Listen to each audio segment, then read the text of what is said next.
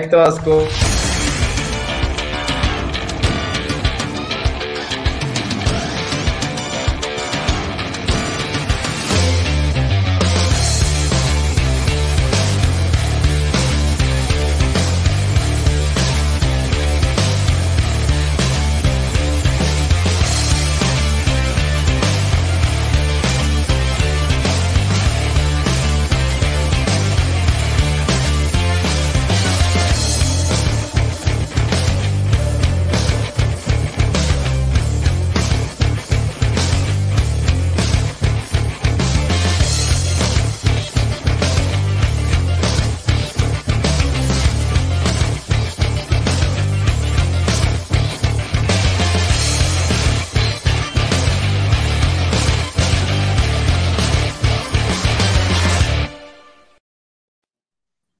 Fala pessoal, boa noite.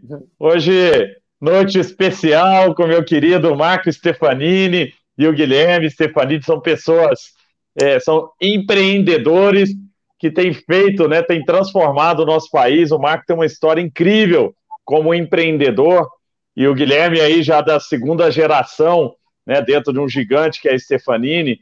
E nós vamos contar, viu, Marco, um pouquinho dessa história. O Guilherme vai trazer para a gente né, os caminhos de futuro, para onde, onde iremos, né, para onde a Stefanini vai caminhar, como manter um, um gigante desse né, é, ágil, que é para mim a maior uma dúvida que existe, é como é que pega uma empresa de 25 mil funcionários, 41 países, e mantém esse, esse gigante leve, né, com a, com a cultura empreendedora que vocês têm e vocês vão ter a oportunidade de contar um pouco para a gente. E para me ajudar nesse momento especial aqui, eu chamei a Luciana.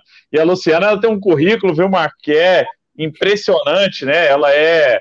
Ela, ela tem uma agência de tendências, ela é consultora, palestrante, professora de MBA nas áreas de marketing digital, gestão de mídias sociais, conteúdo e inovação. Professora da Getúlio Vargas, Fundação Getúlio Vargas, e participa de vários programas aí aqui no Brasil e fora do Brasil, sempre com essa visão à frente do nosso tempo. Né? Então, eu, eu precisava de alguém é, à altura dos meus convidados aqui, né, Lu, para a gente conseguir é, puxar, extrair o máximo que existe na mente desses, desses dois aí é, é. empreendedores brilhantes, né? Eu espero estar à altura mesmo, porque eu estava comentando aqui antes da gente começar de que a gente poderia ter várias lives com tudo aquilo que a Stefanini faz, né? Todo o escopo de atuação e o quanto está pertinente nesse momento, né? Quando a gente fala de transformação digital. Então, nossa, acho que vai ser animada essa conversa, com certeza. Vai ser muito legal. Ô, ô Marco, primeiro, seja bem-vindo, viu? Você e o Guilherme. Você sabe a admiração né, que eu tenho por você. Você é um cara que, que me inspira e tenho certeza que inspira empreendedores no Brasil inteiro, porque é aquele cara que, que é realizador, né? Não é só o sonhador, não é só o idealizador, mas é o cara que faz.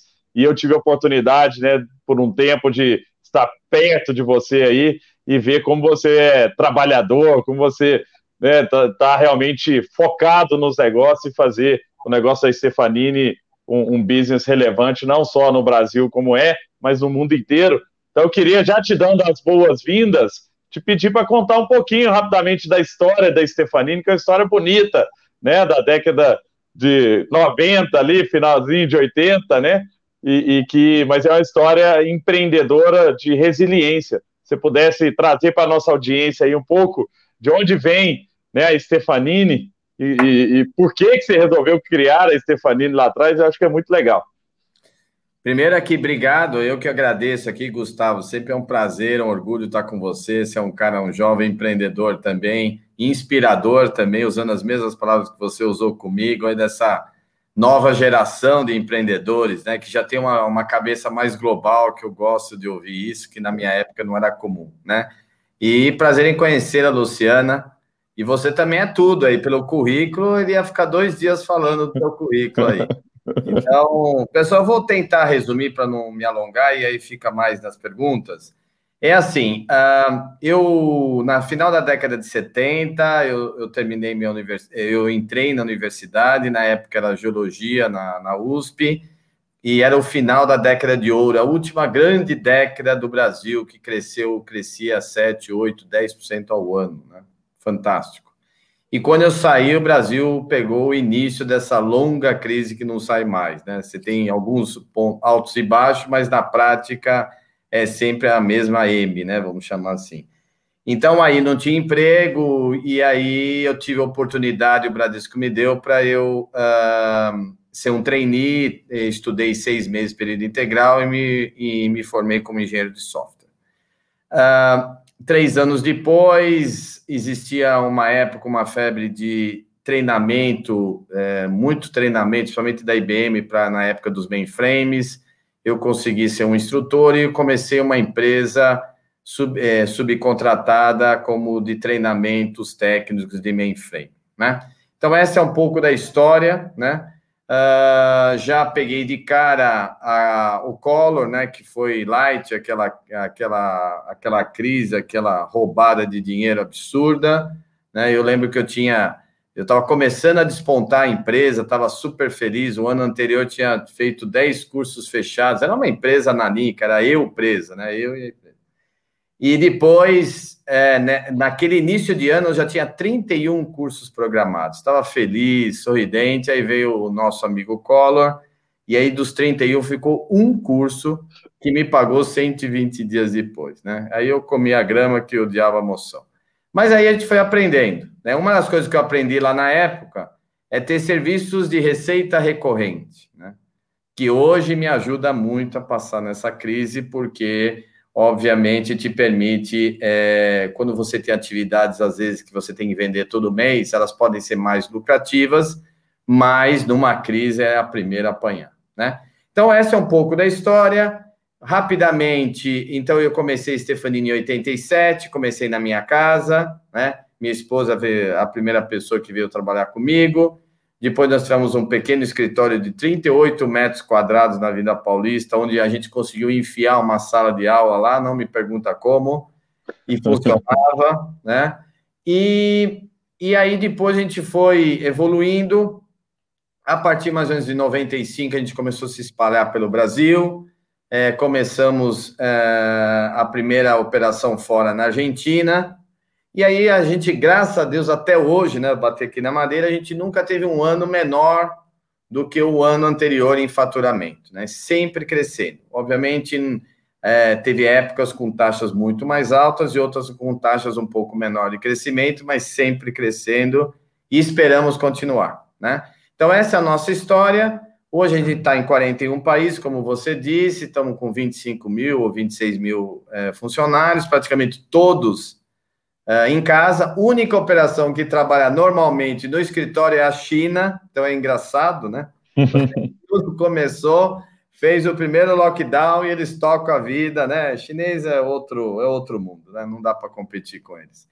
E então essa é um pouco resumindo essa história. Então é uma, uma vida moldada por crises, por uma extrema resiliência, velocidade, procurar sempre ouvir muito cliente, né? E hoje eu fico contente, só para fechar essa introdução, para ser mais rápido, é, nós, uh, eu fico muito contente que muito do mindset digital que a gente fala e é tão importante, que é esse é o grande diferencial, não é a, a tecnologia viabiliza os grandes projetos, as grandes transformações digitais, mas na prática quem induz, quem lidera é o mindset, né, das pessoas.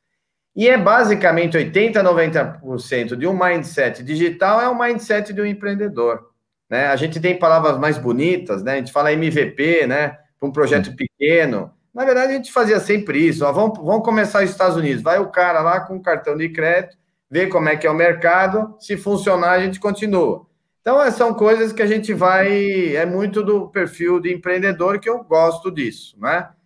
Eu esqueci, então, para terminar, Hoje a gente é um grupo relativamente grande, né? E também grande nas ofertas. A gente deixou de ser uma empresa meramente de serviços para uma empresa de soluções, onde a gente até tem propriedade intelectual, tem IP, né? E a gente tem um grupo grande de, de ofertas, vamos chamar de tecnologias mais básicas, que são importantes para fazer as empresas funcionarem. E agora o grande show, né, a grande, vamos dizer assim, a joia da coroa, são o que a gente chama de ecossistema digital. São quase 20 empresas, cada empresa num nicho determinado digital, e normalmente os principais temas digitais a gente consegue cobrir. Então a gente consegue fazer uma, um mix entre ser um integrador, integrar, é, em poder entregar um end-to-end, -end, uma solução final, mas ao mesmo tempo ser especialista em alguns pilares importantes, não ser aquele integrador que não fica só conectando, mas não entende do, do vamos dizer, dos principais peças daquele Lego, né? Então era isso, tentei ser o mais rápido possível aí, para não ser muito longo. Minha explanação. muito bom, viu, Marco? Luciano, antes de eu te chamar aí para você fazer uma, uma, uma primeira pergunta para a gente começar a esquentar esse papo, eu queria, Guilherme, se você pudesse contar é, da, da, sua história também, e acaba que quando eu conheci seu pai, você ainda não trabalhava na Stefanini, você tinha né, uma, uma vida fora, e como é que isso, é, como é que você né, veio para dentro e qual que é a sua função hoje dentro do grupo? Pô, eu, eu, penso se às vezes eu saí, né? Porque quando eu brinco que a empresa é quase a irmã mais velha, porque quando eu nasci ela já existia, os dois trabalhavam lá, então 24 horas por 7, 7 dias por semana era papo sobre negócio. Até tem piada na família que é, pô, a revista que eu lia quando era pequena era exame, era isso é dinheiro, alguma coisa desse tipo. E, e, e aí eu acho que é, eu lembro algumas histórias, acho que o Marco sempre é, é, sempre voltava e falava, nossa, tive reunião com o Jorge Guedal, com não sei quem, e ele contava os causos e ele ficava sempre muito animado com essa parte do, dos empreendedores, de fazer essa parte de, de formação, achava bem legal. E, e eu sempre gostei muito de ler, e aí eu peguei uma trilogia de que eu lembro que foi a primeira grande leitura assim de, uh, de grandes empreendedores e pioneiros brasileiros. Era um professor da USP que tinha escrito, eram pequenos causos. E fui gostando, então sempre quis fazer alguma coisa de empreender, sempre quis ver, né, ter a ver com negócio, convia muito no meio. E a gente decidiu ir em casa com um super conselho, a gente sentou uma mesa um dia de jantar e falou, acho que é o melhor caminho é vocês trabalharem fora e um dia vocês quiserem, vocês voltam. Então foi essa decisão. E, e, eu fui de cobaia, né? Eu sou o mais velho em casa, então fui lá de cobaia aprender. Uhum. E, e aí eu, bom, fiz faculdade, fiz GV, aí eu fui, eu trabalhei rapidamente em banco, depois eu fui trabalhar em consultoria estratégica, descobri que banco não era a minha coisa. Aí eu fui para consultoria estratégica, fiquei um tempo, e aí eu falei, pô, legal, agora eu tenho uma visão, aprendi, tem algumas ferramentas, quero meter a mão na massa, porque tem, tem, é, é legal dar conselho, mas é, eu queria ver o que acontecia depois que a gente recomendava as coisas para os clientes, né? Então, quando foi nessa época, eu fui para dentro da Stefanini. Na verdade, tem uma história. Bom, não, não cabe ao caso, mas eu estava entre uma empresa e outra, aí teve uma crise na empresa, e eu acabei, bom, escolheram por mim aqui, eu vou para a Stefanini. E aí, quando eu entrei, a, a gente ainda estava engatinhando em digital, de certa maneira, e, e eu ia começar a rodar nas nossas áreas de entrega. E aí, no primeiro ano, eu entrei, eu ia a, a, entrar mais para suportar a parte de infraestrutura, né, ajudar um diretor com uma parte mais estratégica. E aí eu comecei a olhar, falei, meu, esse negócio aqui de ficar só falando, fazendo PowerPoint, eu cansei um pouco disso, eu quero meter a mão na massa.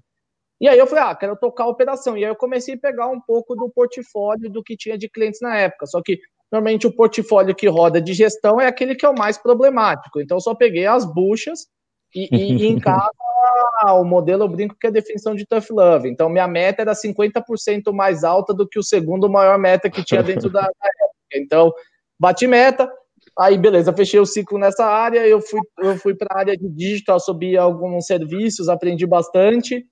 E aí, numa das reuniões de conselho, é, eu, eu, gosto de ter o PNL embaixo, porque acho que como eu sou mais generalista, não sou técnico, etc., você consegue ter um feedback muito rápido do que está acontecendo, porque você vê os números e acho que é o feedback mais claro e duro que você pode receber. E, e aí eu senti um pouco falta disso, e numa das reuniões de conselho, é, a gente começou a ver um pouco mais o potencial da, desse ecossistema que a gente chama de Stefanini Ventures, e não tinha ninguém gerindo isso. Eu falei, pô, tá meio patinho feio. Se continuar patinho feio, não foi culpa minha. Se tiver upside, eu tô bem e vou junto. Uhum. E acho que tinha, tinha bastante ouro, dei sorte um pouco de timing, ralamos pra caramba com o time, construímos, temos um time bom, construímos um time bom. Então acho que aí foi a pequena trajetória aí dentro rápido de como eu fui parar dentro da Stefanini. Mas acho que sempre em casa teve uma mentalidade muito empreendedora dos dois lados, vivenciava muito no negócio, e aí ficou isso na cabeça de querer meter a mão na massa, correr atrás de, de cliente, é, fazer acontecer, que acho que você, grande referência em empreendedorismo, sabe como é, é, é emocionante, né? Põe emoção nisso, né? Com certeza, viu? O tempero brasileiro dá uma, uma bela uma bela turbinada aí. Exatamente.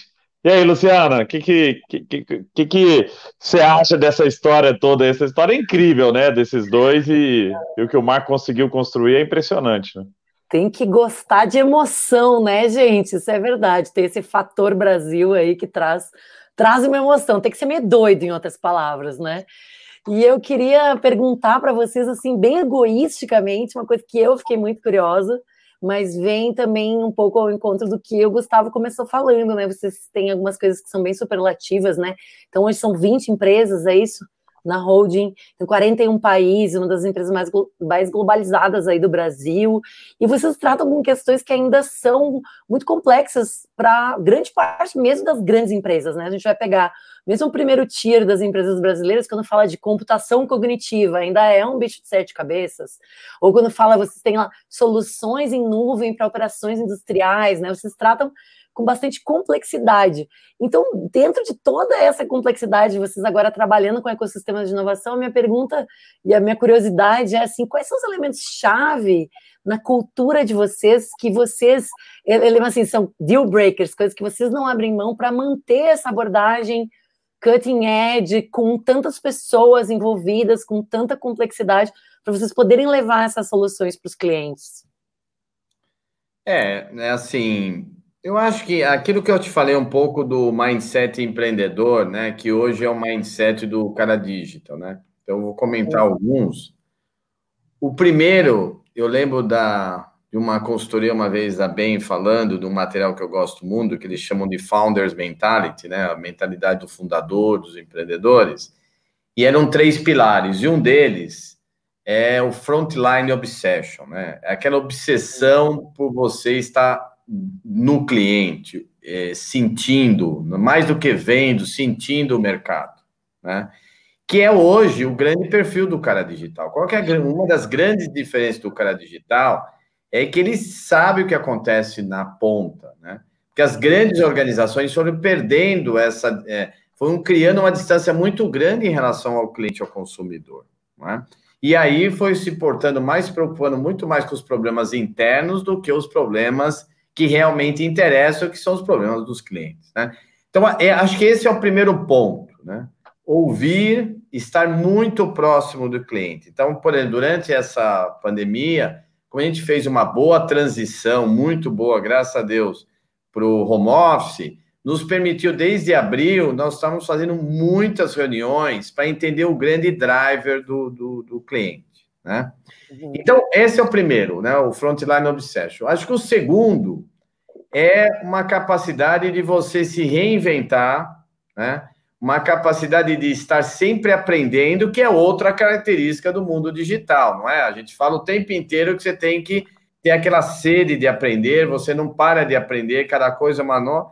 E é muito o perfil do empreendedor, você não para de aprender, você quer ouvir, você quer entender o que está acontecendo para você poder acertar, né? A uhum. terceira é o que eu chamo de humildade intelectual, é você ter a, a, capacidade, né, a humildade de ouvir as pessoas, ou seja, todos são teoricamente importantes, né, tem algo a dizer, mesmo que você não concorde, e depois você vai mudando as suas táticas, né? Então, essa capacidade de você ouvir tudo. E por último, acho que é um ponto que o Gustavo Caetano comentou, eu chamo de é, sempre importante, acho que ideias, não é todo mundo que tem ideias. Mas tem bastante gente que tem ideia. Agora, ter gente que tem ideia e executa né, uhum. né, é muito mais difícil. Né? E tecnologia tem, é um nabo, né? Porque assim é um, é, um, é um desafio enorme, porque hoje, ao mesmo tempo que a gente vê a, a tecnologia proporcionando, viabilizando enormes é, é, projetos digitais maravilhosos, mas a execução disso é um sangue, né? Uhum. Então, uh, então essa, essa linha de você combinar, tentar enxergar o todo, mas ao mesmo tempo tem que pôr o dedo em detalhes, porque se não parou de funcionar, dançou, entendeu? Por um detalhe técnico, é, você tem que ter, né? Não é fácil. Então, acho que tentando resumir, e a gente procura agora, na verdade, passar isso para as pessoas é, que estão no nosso time. Né? Esse é um grande desafio. Eu acho que é, eu não investi tanto tempo assim no time do ponto de vista de sucessão massiva, porque é muita gente, mas nos últimos anos a gente vem é, é, trabalhando melhor.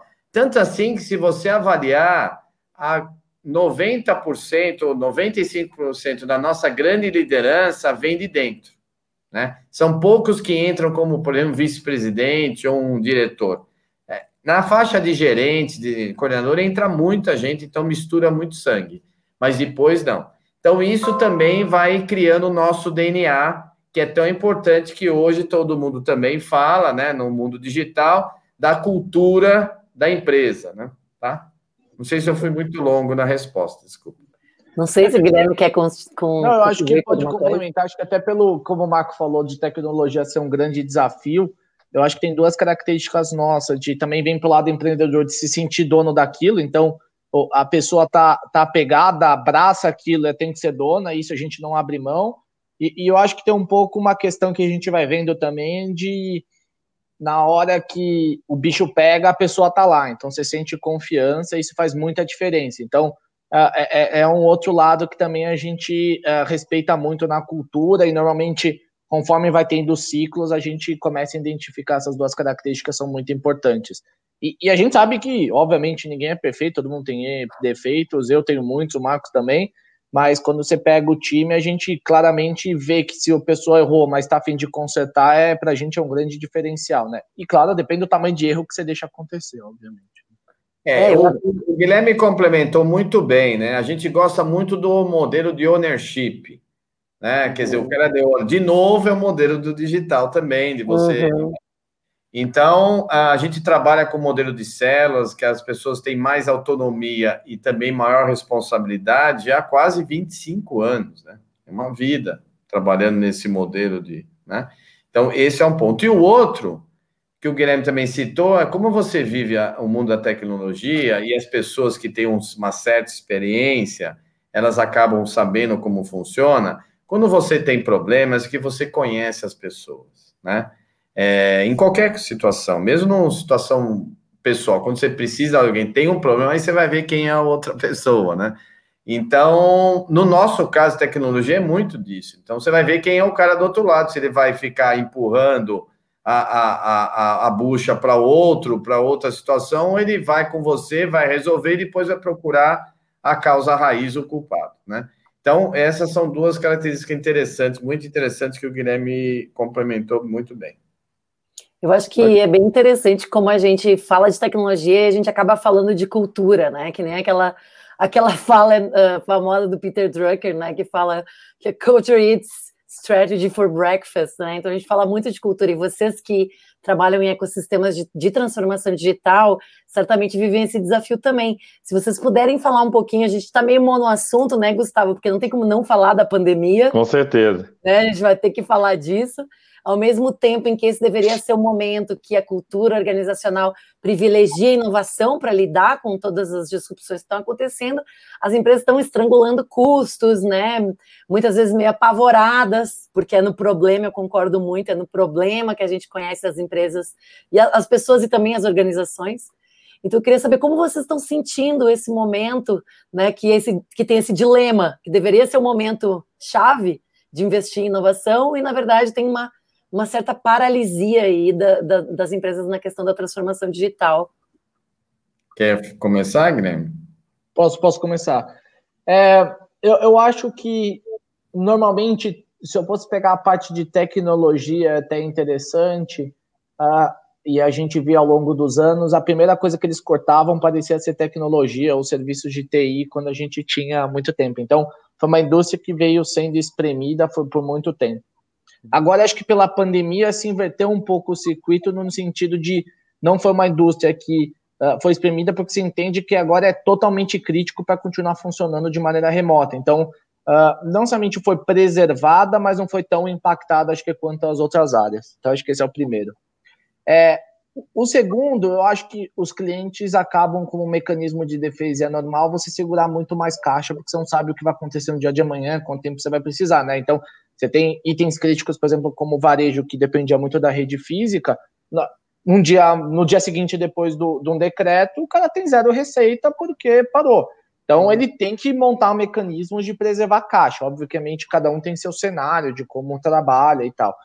É, mas acho que até na consultoria a gente fazia uns trabalhos interessantes de você entender quando você ia fazer um trabalho de redução de custo, sinergia, que você tinha áreas que você tinha que preservar o orçamento ou ser menos impactada, porque senão você se salva hoje para morrer amanhã. Então acho que tem um pouco disso que acho que agora as empresas estão vendo isso, estão destravando. E acho que tem um terceiro fator que agora começa a destravar também investimento, o pessoal, e é que um, além disso, o pessoal foi com o que tinha para dentro de casa. Então é, vamos embora, vamos na raça, temos que fazer isso acontecer, e muitas delas fizeram acontecer. E depois você começa a olhar, tá bom, agora como é que vi que funciona, vi que sobrevivi, como é que eu melhoro isso? E aí eu acho que traz um novo ciclo de crescimento, de inovação, de ferramentas. Mas no início, é, como o Marco gosta de falar, é bomba meu boi, vamos botar para dentro, porque é o mais importante garantir, uma, a saúde das pessoas, depois o negócio ongoing. E aí sim você vê como você vai melhorar falar? isso. Bumba meu boi. Bumba meu boi. Maravilhoso. Qual é a situação que a gente fala bumba meu boi? Ah, é quando tem que ir, vambora, vamos com o que dá, é, é isso que tem para hoje, vamos, vamos o que tem. Então, tá bom, achei. É o que temos, o que temos hoje, é isso que tem. Não existe o ideal, né? Existe o que você tem. É isso. Bom. Entendi. Gustavo, acho que a gente pode adotar essa aí, hein? Essa é boa, viu? Eu, eu aprendo muito aí. Eu, eu, aprendo muito com esse. O, o Marco tem um, um, né, um estilo de gestão que, que é muito nessa tocada do Bumba Meu Boi mesmo, né, Marco? É, vamos embora fazer, não tem muita desculpa, não tem, ah, o mercado é ruim, ou o cliente não, não, não enxergou isso, não, né? É, temos que fazer. Uma coisa que eu tenho é, é um, uma admiração muito grande na história de vocês é que vocês conseguiram é, se reinventar com o tempo, né? Pensa que é uma empresa que nasceu ali nos anos 90 e continuou crescendo e continuou sendo atual. Né? E aí a, a minha dúvida é como manter né, relevância, valor né, num mundo em que muda cada vez mais rápido. Né? Assim, a mortalidade das, das empresas é muito grande.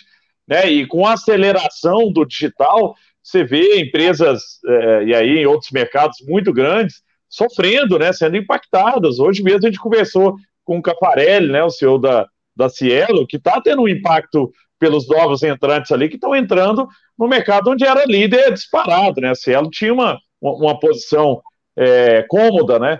E, e, e, manter essa liderança por muito tempo é algo difícil de se ver, né? Você pega no próprio mercado de banco mesmo, tanto de banco que era grande, Banco Nacional, né? Eu sou lá do Instituto Ayrton Senna lá, pô, o boné do Senna era Banco Nacional, né, Marcos? Você tem um monte de empresa que, que, era, eh, que foi muito relevante num determinado momento, mas que não consegue fazer a transição, né? não consegue acompanhar a, a mudança. Né? E eu, eu fico impressionado, porque eu, eu tive, quando eu estava mais próximo de vocês, eu vi ali o Marco falando da importância da Stefanini estar próxima de áreas de negócio, né? que o Guilherme tem trazido isso agora, né, de não só vender para a área de tecnologia, que era o, o, grande forte, mas e aí, o RH e o marketing e outras áreas que estão precisando trazer inovação para o seu DNA, mas isso aí o Marco estava falando lá atrás, né, de algo que hoje todo mundo já está pensando, mas era, é uma, é uma, visão diferente.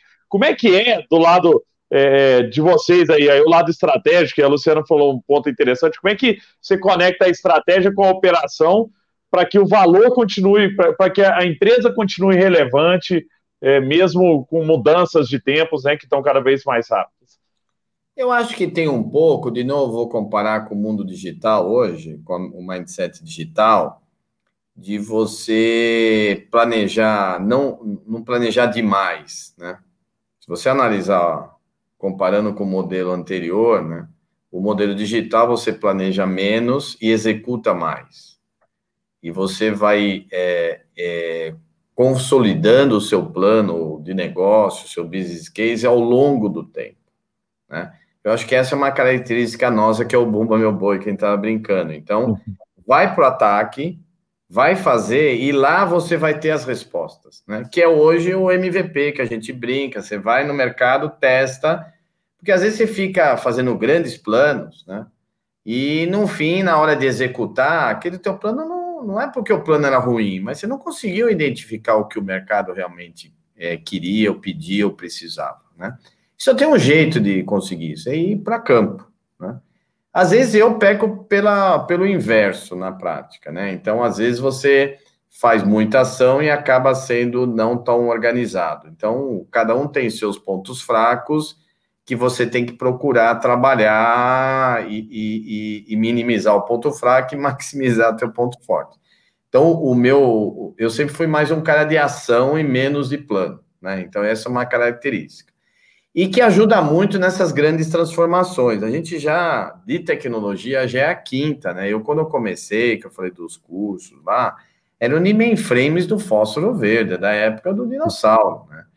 Então, eu fui vendo muitas empresas, a cada mudança de tecnologia, elas vão morrendo, né? Porque você tem combinações de mudança de tecnologia com as crises econômicas que já, já todo mundo conhece, né? Então, a combinação desses dois é uma tempestade perfeita. E houveram várias nesse mundo, né? Nessa, nós estamos na quinta grande onda, que é a transformação digital. Só que a transformação digital traz um elemento muito mais impactante que as anteriores. Qual é? É o que você comentou, a mudança do modelo de negócio. Não é só a tecnologia em si. Então, antes eu tinha que me aparelhar, eu tinha que mudar minha cabeça, a tecnologia tinha que começar tudo do zero, reaprender, que hoje todo mundo fala que tem que aprender, mas tinha que aprender toda hora, uma tecnologia nova. Mas agora não é tecnologia, agora é o modelo de negócio, a forma de pensar, né? E que, obviamente, também vem embutido, vem junto um, uma forte é, mudança tecnológica. Então, essa combinação por isso que é um impacto enorme que você está vendo no mercado, né? Então, e cada vez que você tem, realmente, você, você tem seus suas situações de falar, quero minha mãe aqui, porque, de novo, começou tudo, veio uma tempestade. Mas, de novo, é aquilo lá, é o que temos, né? Então, a gente procura adaptar, ouvir de novo, lembra que eu comentei de ouvir, de estar o frontline, de ouvir o cliente, de ter uma humildade de ouvir todo mundo, faz umas besteiras e vamos, vamos consertando. Né? Então, por exemplo, esse ecossistema digital já faz mais de oito anos que a gente vem trabalhando. A empresa nossa de inteligência artificial, a UP, acho que são sete, oito anos que a gente está. Nem ninguém falava muito nisso, né? E mesmo o cara não estava totalmente pronto o produto, quer dizer, é uma. Que era a época que eu acho que a gente tinha mais. Foi nessa época, exato. Não, hoje é uma coisa meio óbvia, mas há oito anos atrás não era. É que nem internacionalização também. A primeira grande movimento que teve foi, acho que a Vale comprando a Inco, né? Isso é 20 anos, né? Não é muito tempo, entendeu? Então, uh, então a gente a cada, a cada ciclo, né? Você tem que tem que se rejuvenescer, se fazer um refresh total. No caso, e às vezes não é só tecnologia para técnica, não por exemplo, você comentou uma situação muito importante, que é a primeira vez que acontece. É a questão de você vender para negócios. Vender para negócios é algo totalmente diferente de vender para TI. TI, uhum. na verdade, ao longo do tempo, as empresas, infelizmente, transformaram os setores de TI em centros de custo. Então, ele é mais um administrador de custo do que um administrador de negócio. Então, quando você fala com negócio, você tem que é outro tipo de discurso. Você vai falar de retorno sobre investimentos, vai ver as oportunidades de crescimento. Você vai falar de custo de investimento, vai, mas não é o tom principal, né? Em TI, infelizmente, pelo próprio mercado, não é uma crítica às pessoas de TI, né? É, mas o mercado, e não é só isso no Brasil, isso aconteceu no mundo inteiro, tá? Não é uma característica brasileira. Na brasileira, dá contornos dramáticos, por quê? Porque, como a gente é uma, um país sempre em crise, a questão do aperto, de grana, aperto de orçamento, corte, fazer muito mais com muito menos, aí obviamente ganha contornos mais dramáticos. E aí, então, esse, essa característica ela tem uma nuance muito mais forte. Né?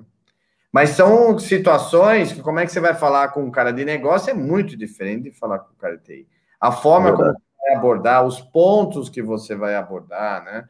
É, é muito interessante, tem sutilezas que são tão importantes que as pessoas não percebem. E a gente ainda vem procurando passar isso para o time, né? O duro é replicar isso com centenas de comerciais do mundo inteiro. Ah, não é, o problema não é só o Brasil, é o mundo inteiro.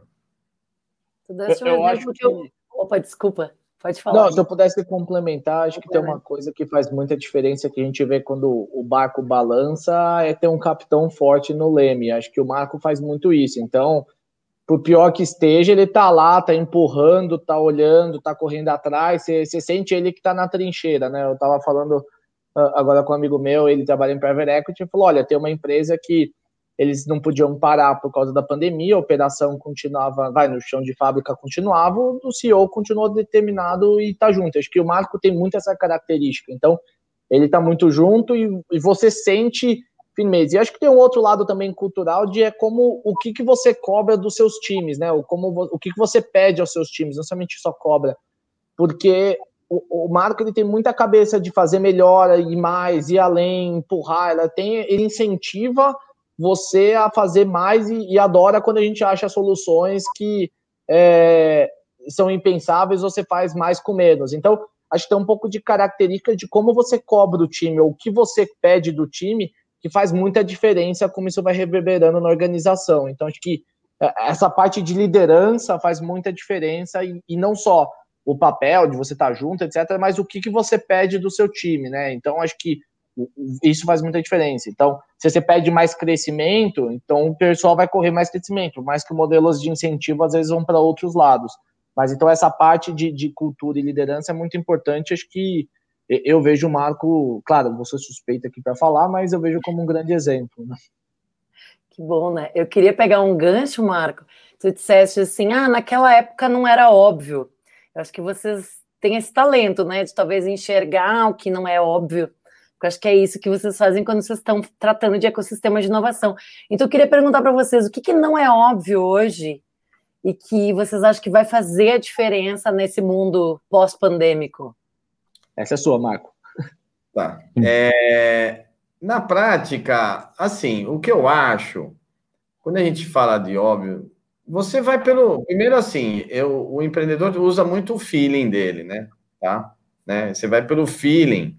E também vai pela tentativa e erro também, porque também essa empresa de inteligência artificial a gente aportou, como eu apostei em uma outra que no fundo depois a gente viu que não, hoje está até com a gente, mas não, não tem um, um, um, vamos dizer assim, um sentido tão interessante para a empresa, entendeu? Então você faz algumas apostas e você não acerta todas, e você tem que ficar muito tranquilo com isso, porque faz parte, o erro faz parte, né? Você não acerta todas, entendeu?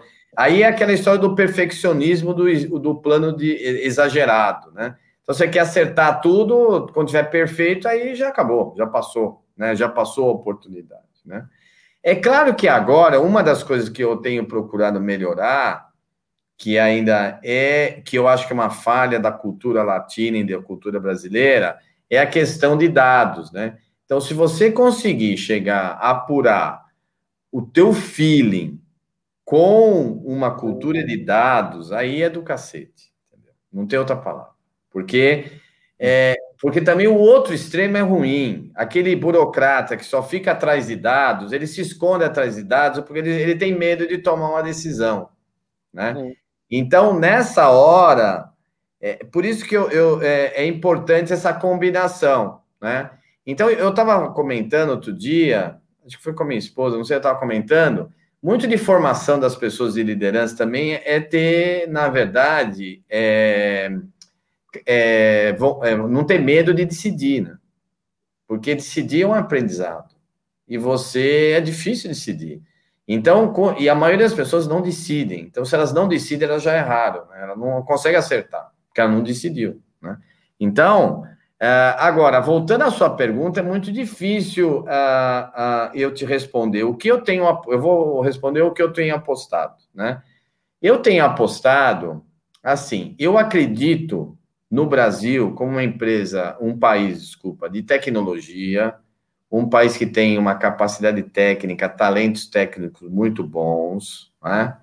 Mas eu não acredito no país como um país que vai conseguir é, multiplicar ou replicar um modelo da Califórnia. Esquece o Silicon Valley, né? Então, assim, nem os outros, nem outros ecossistemas dos Estados Unidos conseguiram replicar, que aqui é uma combinação financeira, técnica, histórica enorme. O que eu quero quer dizer com isso? Eu quero dizer o seguinte, que eu acredito na inovação, no digital, quando tem viés de business, de negócio. Você apostar em coisas muito técnicas, a tecnologia per si, o brasileiro, o Brasil não tem ecossistema para te puxar, tá? Então, uh, isso quer dizer o seguinte: o que, que eu quero dizer?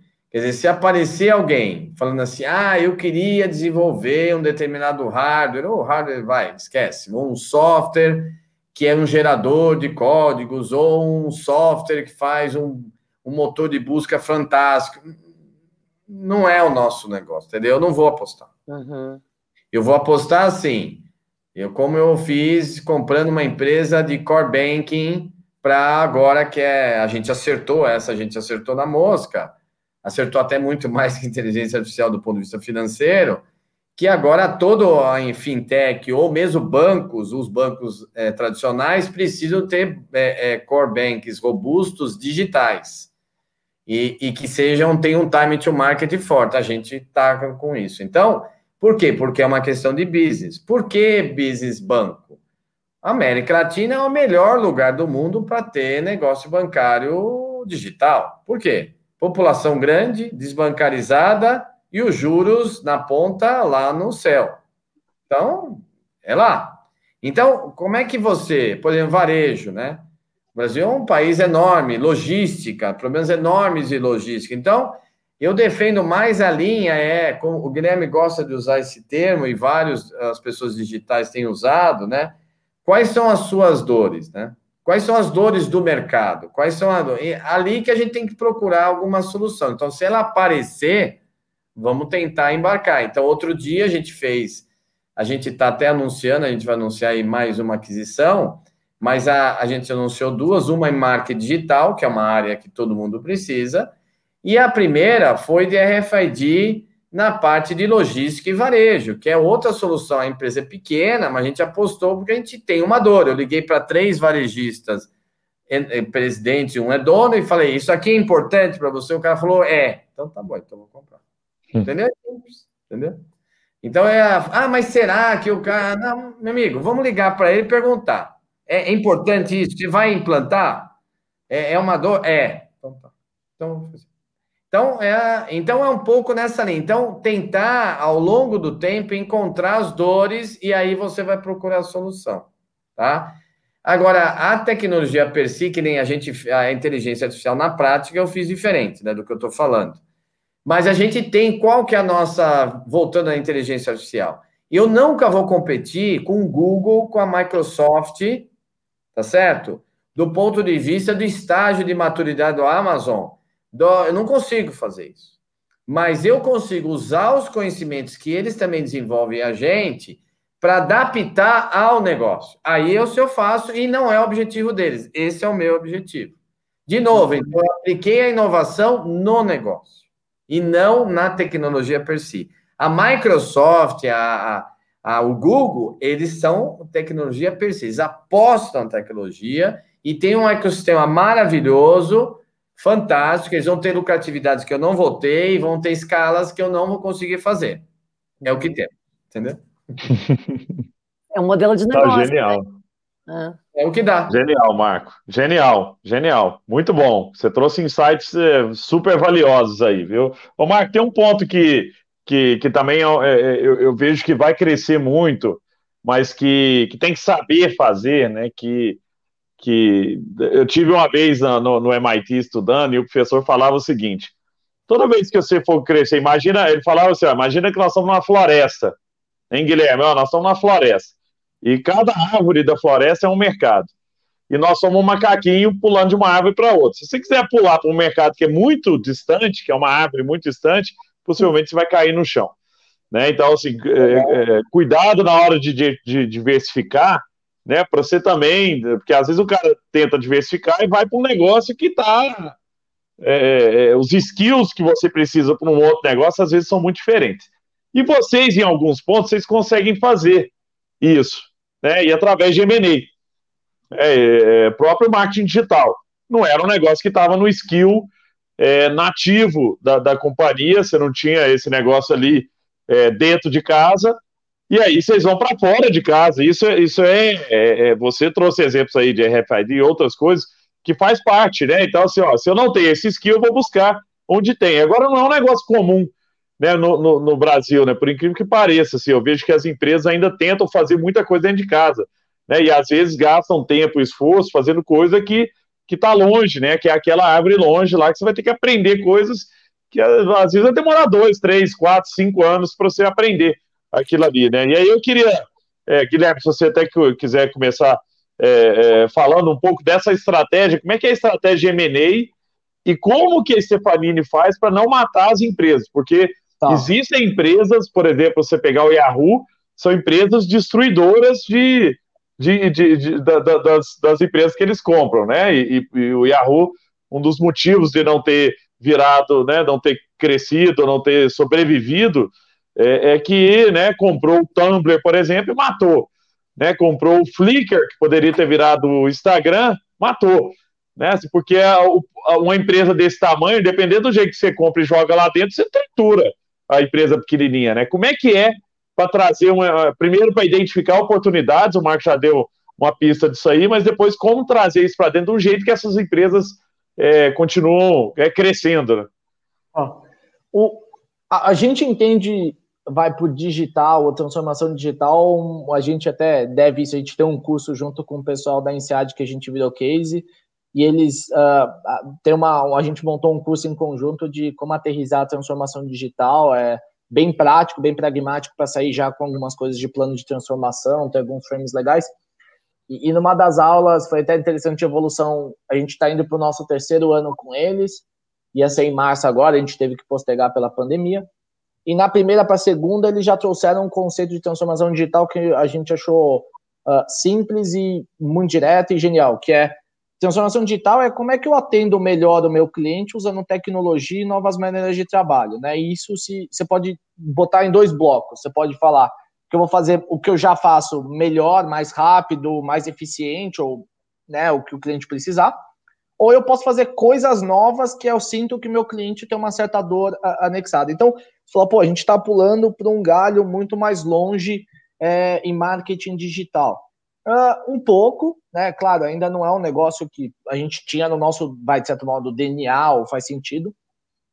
E aí, por que, que a gente foi para lá? O primeiro, porque hoje em dia não adianta falar, ah, eu fiz o melhor produto do mundo. Você vai precisar de comunicação, marketing para inspirar e criar, que é onde acho que vai estar boa parte do valor no futuro com muita automação. Então, você vai precisar desse skill uh, para ajudar os clientes a levar os produtos digitais que eles estão criando ou inovações que eles estão criando para o mercado. Então, a, a gente sentia essa dor do cliente que ele precisava fazer. Então tá ali. Depois disso, a gente tinha montado do zero uma empresa de marketing digital, aprendemos um pouco. A gente adquiriu uma que era um pouco mais técnica do que só criação, tivemos nossos aprendizados, entendemos um pouco do business, que nos alicerçou para ir para uma terceira, né? E, e, acho que no meio tempo que a gente veio fazendo muito nesse tempo de quando a gente começou a, a consolidar as ventures, foi tirar lições aprendidas do que a gente já tinha feito de bom e ruim no M&A e, e, acho que traz a característica que o Marco falou de humildade intelectual. Então, eu estou trazendo alguém porque ele conhece alguma coisa diferente, deu certo ou deu errado, anyway, a gente tentou da melhor maneira, mas o que, que eu aprendi com aquilo, o que, que ele dá de dica? Então, isso te ajuda para os próximos. Então, acho que fazendo esses movimentos, você vai aprendendo constantemente. É, e, e acho que que viabiliza a gente que normalmente as outras empresas não têm e ajuda. A gente tem o modelo de célula, que eram como se fossem microempresas se relacionando dentro da, da própria organização, era um organismo muito vivo. Então, quando a gente colocava isso, era uma, uma célula grande, né? Ela tinha um tamanho um pouco maior, mas se comunicava de maneira semelhante. E, e, e, aí acho que um dos papéis é você tem que ter uma liderança forte para não deixar matar, deixar claro que aquilo é diferente, entender o que o cara faz, porque isso ajuda. O, o segundo ponto que a gente descobriu, o, o trabalho começa para não morrer, começa muito antes do que você vai fazer com a empresa, né? Então eu acho que por que, que você está trazendo ela para o grupo? Que dores ela tem? Se complementa? Se ele é um, um, vai, um aumento? O que, que você vai fazer com aquela empresa é super importante. Você compra alguém porque parece bacana, mas você depois não consegue fazer mais nada com aquilo e, e, uhum. e, e, e não é limpar, mas renovar o portfólio, ver onde está, consertar esse erro, custa um tempo enorme, não só dinheiro, mas tempo, que também é alto. Então, primeiro item é o que, que você vai fazer com isso. Ah, eu vou fazer isso porque eu tenho um mapa de sinergia que ele vai me ajudar a fazer cross-sell. Então, beleza, esse seu mapa você tem que entrar entendendo que já vai estar acontecido e caminhar com ajudar a empresa a conseguir isso. O segundo ponto, que pelo menos para a gente, é um fit cultural muito forte.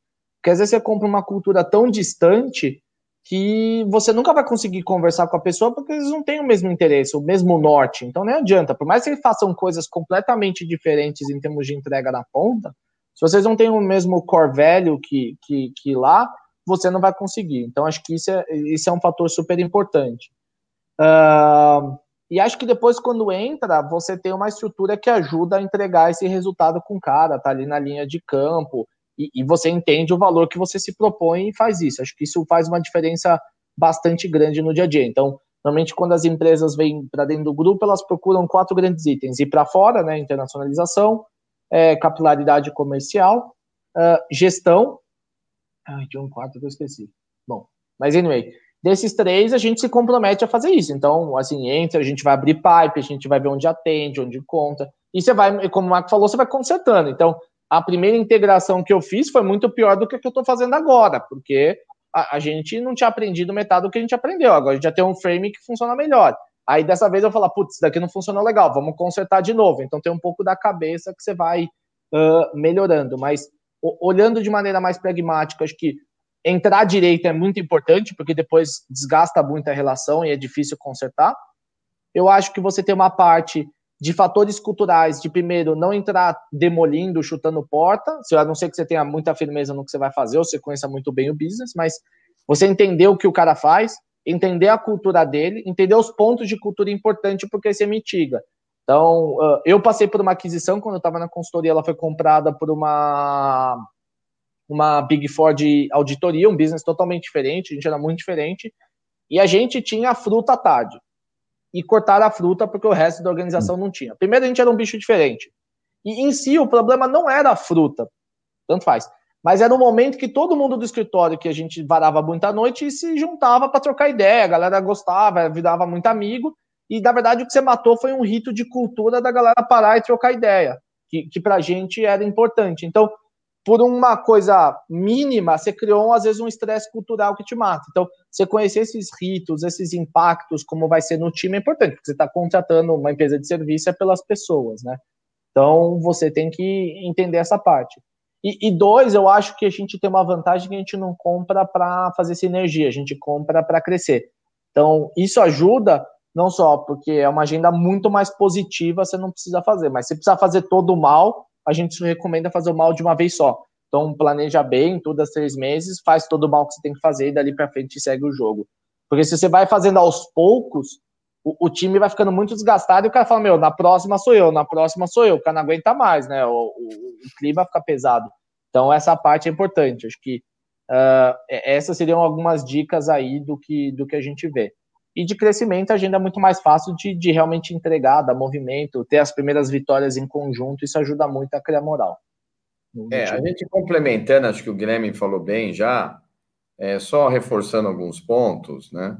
Acho que o ponto que você que faltou era, é, que você falou, Guilherme, é, é todo a, a, o arcabouço de tecnologia que a gente tem que as empresas podem se integrar, né? Mas... Era o acabouço de tecnologia e ferramenta, porque muitas vezes com uma escala grande você tem algumas ferramentas que a pequena não tem e ela pode usufruir estando no, no ecossistema, né? Era isso. Agora, importante é o seguinte, né? É tudo lições aprendidas que o tempo inteiro você vai fazendo. Né? Então, assim, no início, você falou, empresa grande mata pequena, e é verdade. Por quê? Porque não deixa o cara, o cara vira um departamento, né? Matou o cara, coitado, né? A gente, com esse modelo de célula, o gerente normal, a gente mede o cara uma vez por mês pelo resultado. E se ele está indo mal, a gente aí vai olhar o que está acontecendo dentro. Mas ele é como se fosse uma pequena empresa, que ele tem os resultados dele, soma o que tem de receita, soma o que tem de despesa, vê se sobrou, não. Né? Não sobrou, está mal. Sobrou, está bem. É bem simples. Então, é, e aí o próprio, essas pessoas já têm uma boa autonomia, um gerente. Então imagina um sócio, então esse cara é o fundador, ele quer ter uma autonomia. Qual que era o erro? O erro é que dá autonomia demais. Aí o cara fazia o que ele queria, aí obviamente não melhora, você não tem sinergia, então foi uma merda, né? Então esse é o primeiro ponto. Aí o que, que a gente foi fazer? Não, vamos, nós estamos dando liberdade demais, nós temos que centralizar. Então você tem que já explica para o cara, ó, você não vai ser igual antes. Você vai ter autonomia em alguns pontos do business, tudo, mas tem coisas que você tem que me ouvir. Senão não adianta. Você vai vir aqui para quê? Né? Se você não vai trabalhar comigo, você não vai me ouvir, então nós não vamos ter sinergia. E lembra que sempre o nosso objetivo é crescer junto. Esse é o objetivo. Então, vem aqui, inclusive, o próprio a, o financeiro da compra é menor bem menor do que ele se ele vai vender para um fundo. Porque o fundo ele vai vender e daqui três anos ele vai vender a empresa. Esse é um objetivo que é super justo, mas é diferente do nosso. O nosso objetivo é: eu quero que venha um cara que ele está com muita gana para crescer junto.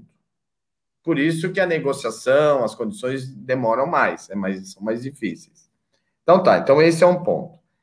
O outro, eu acho, que é não ter uma visão apenas financeira, porque hoje essas empresas são a joia da coroa, representa uma, um EBITDA quase três vezes a minha média da, do negócio é, é, é, tradicional, tem uma velocidade de crescimento muito à frente do que o tradicional, mas ele já foi muito pequeno e que se eu fosse um cara só financista, eu não gastava nem 10 minutos do meu tempo por semana.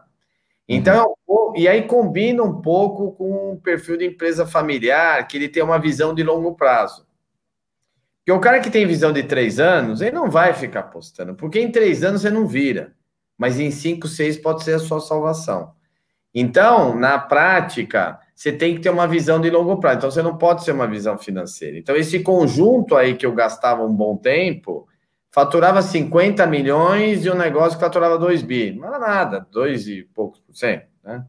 Agora, hoje, no negócio de 4, você tem um negócio que fatura 800 e o EBITDA é mais do que o dobro na média do outro, já, opa, aí já o negócio mudou. Né? Isso eu estou falando só das empresas, é, essas digitais, fora a parte digital que está dentro desse Stefanini, que também é bastante grande. Então, essas coisas a gente tem que ter uma visão de longo prazo, uma visão não, não apenas financista, né? Então, você aposta, às vezes você, eu perco meu tempo, às vezes eu estou falando com um presidente de empresa para falar de um negócio pequeno, mas que a gente entende que é estratégico. Que os, os, você sabe que sempre os primeiros cases são os mais difíceis, né?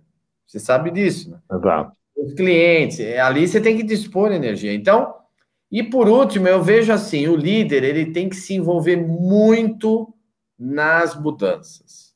Porque o ongoing, a turma, a turma toca bem.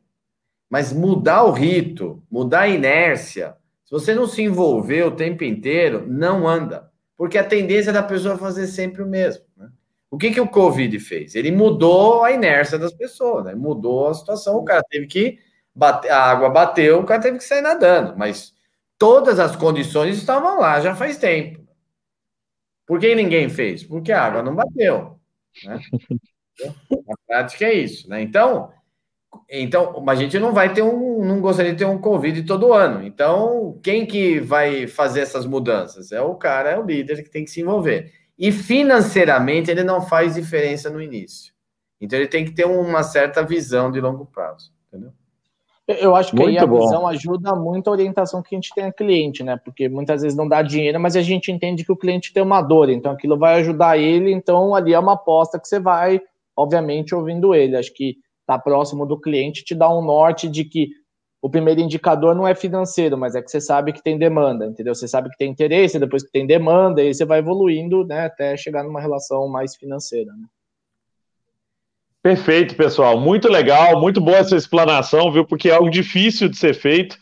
Né? É, empresas que têm esse, esse know-how de M&A, elas tendem a crescer mais rápido. Eu tive na, na, na abertura da, das Olimpíadas, eu fui com, com o Galindo e a Paula Belize na época, né, que era presidente da Microsoft. A gente foi lá para a abertura e eu perguntei para o Galindo, como é que você compra empresa na Croton, né? Ele falou, cara, a gente tem um playbook de, de, de M&A, né? E, e, isso começa, é lógico que ele está sempre evoluindo, mas eu já tenho um, um, kit que eu sei fazer, né? Isso passa a ser um, um diferencial competitivo, inclusive, porque você passa a ter a, a, uma capacidade né, diferente do, do, dos competidores do mercado de trazer empresas para dentro, e não só trazer, mas pôr esse cara para a roda girar rápido, né? Assim, quanto mais rápido você fizer isso, é, maior o ganho para as duas partes, inclusive para a empresa que está entrando nesse modelo de vocês. E é um modelo muito legal, porque é um modelo que preza ou prima pelo empreendedor, né? Então não é, não é um modelo, porque tem empresas que a própria Croto é assim, né? Compra, tira né, o empreendedor e traz para dentro e virou um business nosso, dentro das nossas regras e tal. E o modelo de vocês, e não tem o certo e o errado, o deles também né, funciona bem, mas o modelo de vocês, que é muito legal, é que você traz, mas traz um empreendedor também, né? Com, com liberdade, com, com autonomia, mas também dando direção e usando é, todo o ecossistema que vocês já têm, que construíram e que né, a primeira a primeira aquisição pode não ter sido né, do, do, melhor jeito, a integração, na segunda já foi melhor, na terceira, agora vocês já têm a capacidade de trazer empresas para dentro, e isso vira um grande diferencial competitivo. Então, fico muito feliz de vocês terem trazido é, insights tão valiosos, viu, Mark e Guilherme, para a gente, porque somos aqui empreendedores e executivos é, de várias empresas, tem muita empresa de varejo que se inscreveu aqui, muita empresa de telecom, que é um público-alvo de vocês, bancos, e essas empresas estão preocupadas né, com o processo de transformação digital. E eu estou no conselho de algumas empresas, como né, o Conselho Digital da CIA, no Conselho de Inovação da Celomital, por exemplo, e eu vejo que M&A tem que ser uma discussão é, de, desses players para que tenham velocidade, né, principalmente para adquirir skills é, que estão aí no mercado e possivelmente para criar esse negócio dentro de casa, trazer gente, montar uma área e tal, o tempo é muito muito longo e vocês deram dicas valiosas aí para essas grandes empresas que querem né, ter essa agilidade, que eu acho que quem vai ganhar não é não é mais o maior contra o menor, né, Marcos? Você fala muito isso, é o mais rápido né, que ganha. Então, independente do tamanho, se você não tiver agilidade no, no, no DNA, uma hora acaba, né? E, Luciana, muito obrigado por ter trazido né, perguntas tão instigantes aí que, que forçaram o intelecto desses dois aí para que eles pudessem né, é, trazer é, valor aí para a audiência também que está buscando saídas e alternativas nesse mundo em que a transformação digital é necessária, não é mais, né, Marco, uma opção, não é mais um querer, ah, quero, não quero, não, bicho, ou faz ou não tem mais chance, né? Então fico Acabou muito feliz, dilema, obrigado a né? todos, viu? É, acabou exatamente. Esse dilema, gente. Esse dilema pelo menos acabou. É bumba meu boi, né, mano? Não tem se eu vou fazer, é só não tem. vou fazer. Isso. Muito bom. Muito obrigado a todos. Fiquem obrigado, bem, viu? Gustavo. Obrigado, Luciano. Obrigado, Luciano. Até a próxima. Força, hein, pessoal? Força aí, vamos lá. Vamos lá. Obrigado, Marco, Guilherme e Luciana. Fiquem bem. Obrigado, pessoal. Todo mundo, um abraço. Obrigado, gente. Boa noite.